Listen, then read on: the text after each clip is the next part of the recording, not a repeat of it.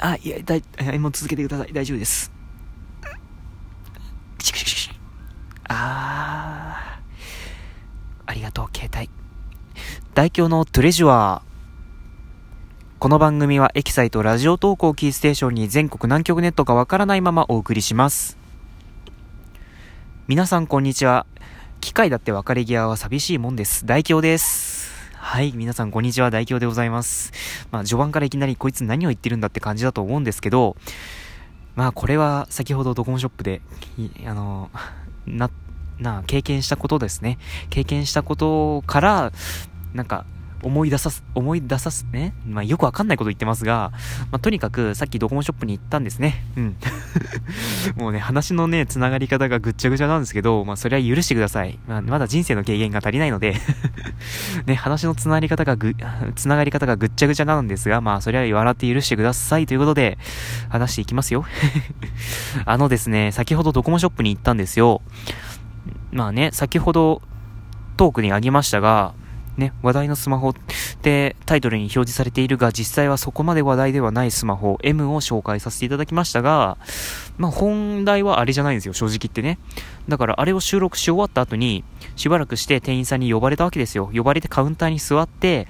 で、僕のポケットからスマートフォンも電源のつかないスマートフォンを2台出したわけですよ。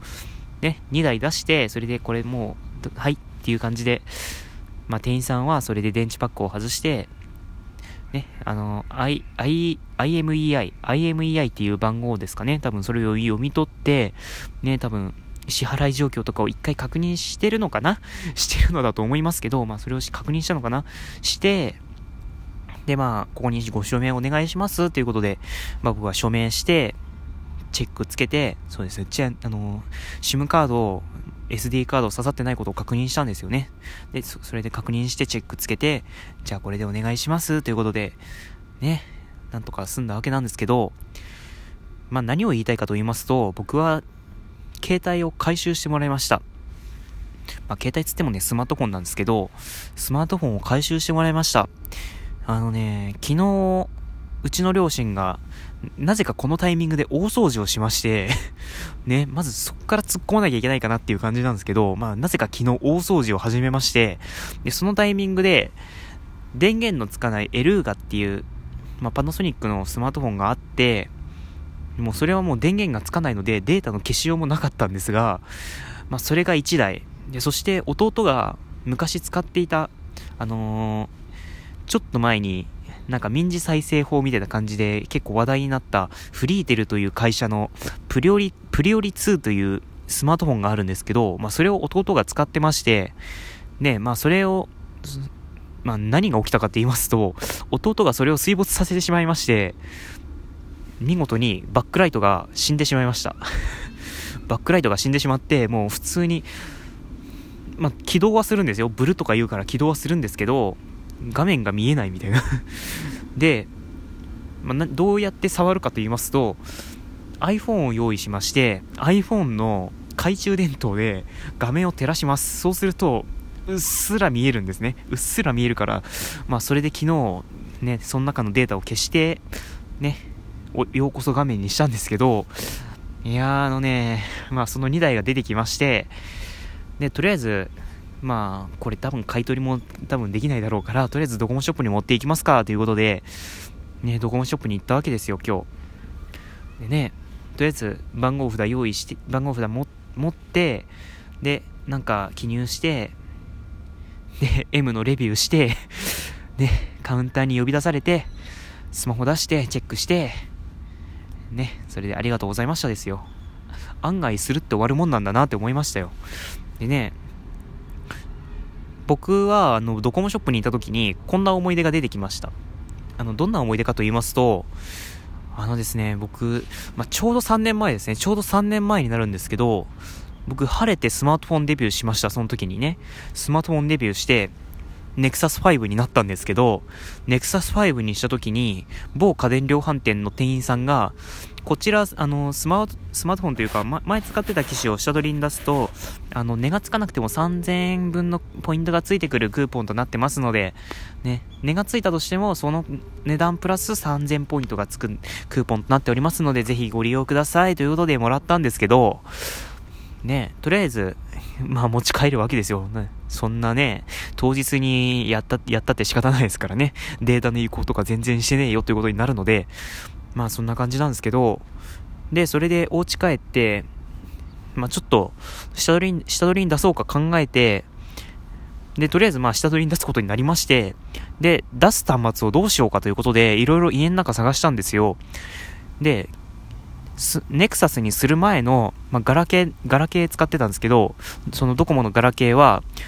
おばあちゃんに譲るということで、まずそれはないんですよ。で、まあ、その次の選択肢としては、その前に使ってたキッズ携帯、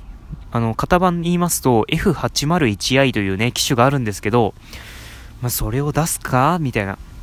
まあ、ただその、その携帯はちょっとヒンジが割れてまして、どんな使い方しとんねん？みたいな感じですけど、ヒンジが割れてまして、ね、あの結構グラグラになってました。その時はね。で、もう、ああ、もうこれ出すか？っていうことで、ね、とりあえず持ってったんですけど、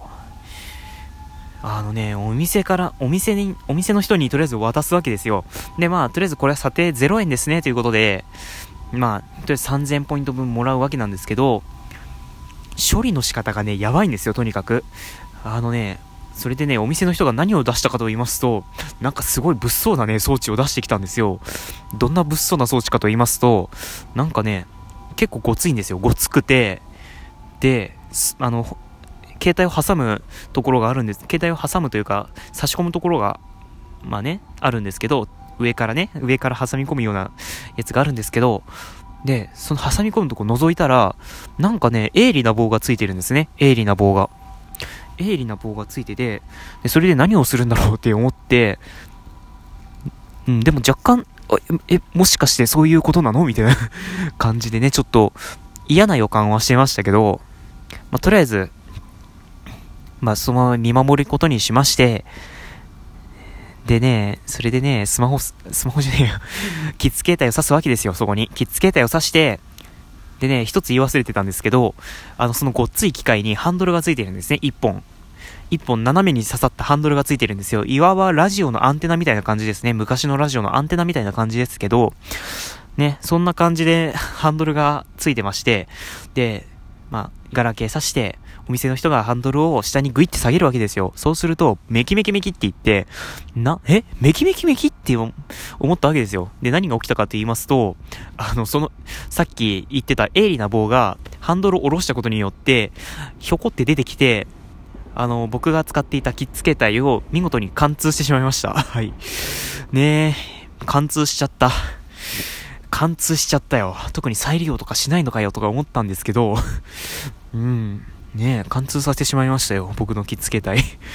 で、まあ、出したら、あー、えぐい穴開いてるということでね、ちょっと、ちょうどその時にね、僕はもうキッズ携帯を使ってた思い出がね、走馬灯のように浮かんできましたよね。だから、もう、まずね、買ってもらった時に、ねどんだけウキウキして初期設定したかみたいな ね、どんだけウキウキして初期設定して、メールアドレス設定して、ねしたかみたいな。で、どんだけ水に落としたか あ、まあ、着付けたい防水だったんでよかったんですけど、まあね、どんだけ水に落として、水の中でカメラで撮影したかみたいな ね、どんだけ床に落としたかみたいな ね、どんだけ卓上ホルダーに刺したかとかね。で、どんだけ新着メールの問い合わせしたかみたいな。まあね、これちょっとおとといの塩顔男子の一光さんのね、あれなんですけど ぜひ聞いてくださいね。まあ、一光さんの、一光さんのあれで、ちょっと、ね、若干影響されてますけど、まあ、どんだけね、新着メール問い合わせしたかって言ってね、まあ、それで届くの大体家族からの迷惑、めあのメールと迷惑メールだけなんですけどね。まあね、どんだけ届くかみたいな やってたわけですよ、当時はね。うん、本当に懐かしいなと思って。で、どんだけ電話かけたかとかね、まあいろいろ走馬灯のように出てきま、出てきましたよ。走馬灯のように出てきて、涙は出ませんでした。涙は出なかったけど、心の中にちょっと残るものがありました。うん。っていう思い出があったんですよ っていう思い出が3年前にありまして、で、ちょうどまた今、ね、またそれが起こるのかなと思ったら、ありがとうございましたということで、ああれ？え？え？みたいな お、お、やらないの？とか思って、ちょっとそのまま、とりあえずちょっと物足りないので、あの、お店の、お店の端末を一通り触って、ね、エクスペリアとかね、前触った覚えのあるエクスペリアとか、ね、アコースは今回触んなかったんですけど、え、え、LG の V30 プ V30 プラスとかね、触っちゃって うん、ね。だからね、あんまりね、ちょっと予想外だったなって思って、目の前でやらないんだとか思っちゃったんですけど、ちなみにドコモのホームページ前見たんですけど、ドコモのホームページ見ると、なんかね、まあ、ショップのお姉さんの絵がある、ショップのお姉さんの絵があるんですけど、ショップのお姉さんが、すごい、すごいね、あのー、澄ました顔して、あのー、ハンドル下ろしてるんですね。えー、そんな澄ました顔で下ろします？とか思っちゃったんですけど、ね多分ね、利用者泣いてるよ 使ってた人泣いちゃうよ そんな澄ました顔でやっちゃうと ねえ。まあね、そんな感じで。まあ、いやありませんそういう思い出。ガラケーの思い出とか。ねえ。僕は結構あるんですけど、まあそんな感じで結構ガラケーの思い出話してたら12分になっちゃいましたので、もうちょっと話したいことがありますので、後編に続きたいと思います。あの、後編はちょっと代表の自己紹介をしようかなと思いますので、ぜひ皆さん、特に最近始められたトーカーさんは、多分僕代表のこと全然知らないと思いますので、まあ、ぜひ聞いていただければ幸いでございます。というわけで、そろそろ前編締めたいと思います。ちょっとね、画面にね、なんかついてる。画面になんかついてるよ。まあ、とりあえず前編はここまでにしたいと思います。後編もまたよろしくお願いします。ということで、ここまで代表でした。